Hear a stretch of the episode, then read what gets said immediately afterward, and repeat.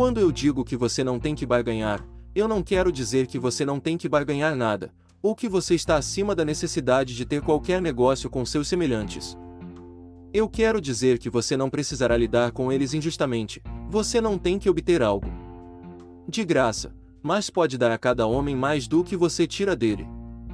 Você não pode dar a cada homem mais em valor monetário do que você tira dele, mas você pode dar a cada homem mais em valor de uso do que o valor em dinheiro do que você tira dele. Suponhamos que eu tenha um quadro de um dos grandes artistas, que, em qualquer comunidade civilizada, vale milhares de dólares. Eu o levo para a Baía de Baffin, e por minhas habilidades de venda induzo um esquimó a dar um pacote de pele no valor de 500 dólares por ele.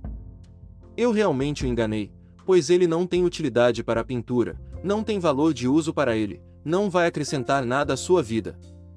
Mas suponha que eu lhe dê uma arma no valor de 50 dólares por suas pele, então ele fez um bom negócio. Ele tem uso para a arma, isso lhe dará muito mais pele e muita comida, acrescentará à sua vida em todos os sentidos, o tornará rico. Quando você se levanta do plano competitivo para o plano criativo, você pode analisar suas transações comerciais muito rigidamente, e se você está vendendo a qualquer homem algo que não acrescenta mais a sua vida do que o que ele lhe dá em troca, você pode se permitir parar com isso. Você não tem que enganar ninguém nos negócios. E se você está em um negócio que engana as pessoas, saia dele de uma vez. Dê a cada homem mais valor de uso do que você tira dele em dinheiro, então você está acrescentando algo à vida do mundo a cada transação comercial.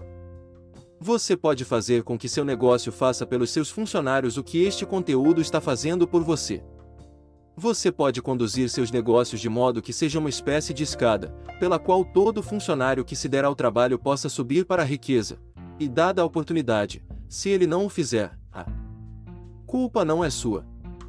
E finalmente, apenas porque você vai provocar a criação de suas riquezas a partir da substância sem forma que permeia todo o seu ambiente, não se segue que elas vão tomar forma a partir da atmosfera e nascer diante dos seus olhos.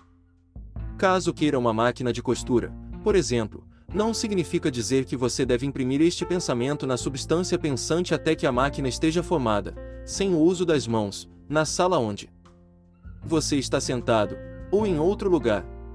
Mas se você quer uma máquina de costura, mantenha a imagem mental dela com a certeza mais positiva de que está sendo feita, ou que está a caminho de você.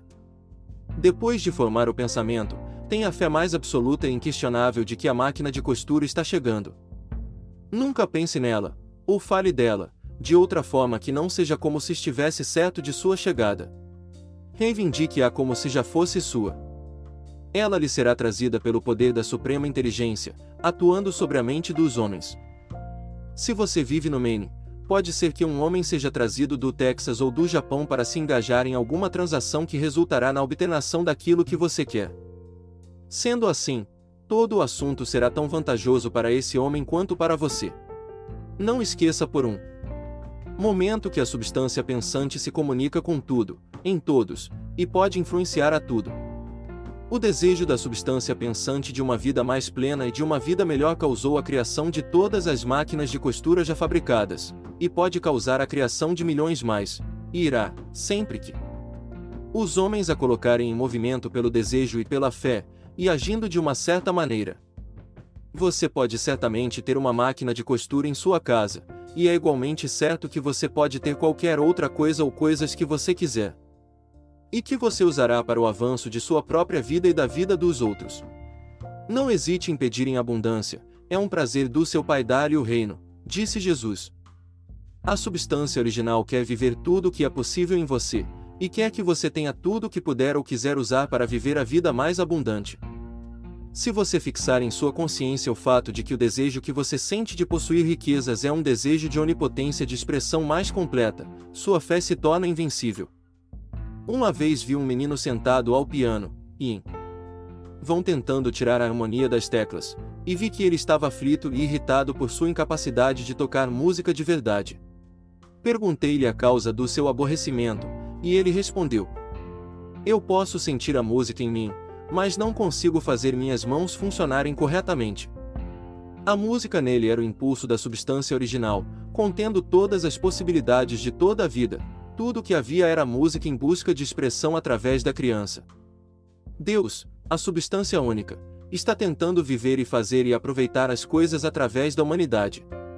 Ele está dizendo: Quero mãos para construir estruturas maravilhosas, para tocar harmonias divinas, para pintar quadros gloriosos, quero pés para correr meus afazeres, olhos para ver minhas belezas, línguas para contar verdades poderosas e para cantar canções maravilhosas, e assim por diante.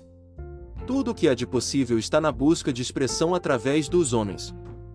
Deus quer que aqueles que sabem tocar música tenham pianos e qualquer outro instrumento, e tenham os meios para cultivar ao máximo seus talentos, quer que aqueles que sabem apreciar a beleza possam cercar-se de coisas belas, quer que aqueles que sabem discernir a verdade tenham todas as oportunidades de viajar e observar, quer que aqueles que sabem apreciar o vestuário sejam belamente vestidos, e que aqueles que sabem apreciar a boa comida sejam alimentados com requinte.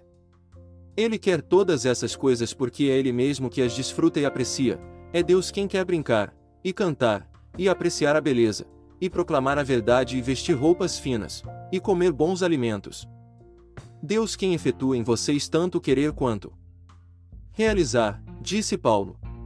O desejo que você sente de riqueza é o infinito, procurando se expressar em você como ele procurou encontrar expressão no garotinho ao piano. Por isso, não hesite em pedir em abundância. Seu papel é o de focalizar e expressar o desejo a Deus.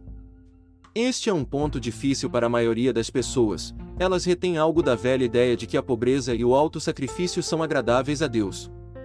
Eles veem a pobreza como uma parte do plano, uma necessidade da natureza tem a ideia de que Deus terminou sua obra, e fez tudo o que pode fazer, e que a maioria dos homens deve permanecer pobre porque não há o suficiente para todos.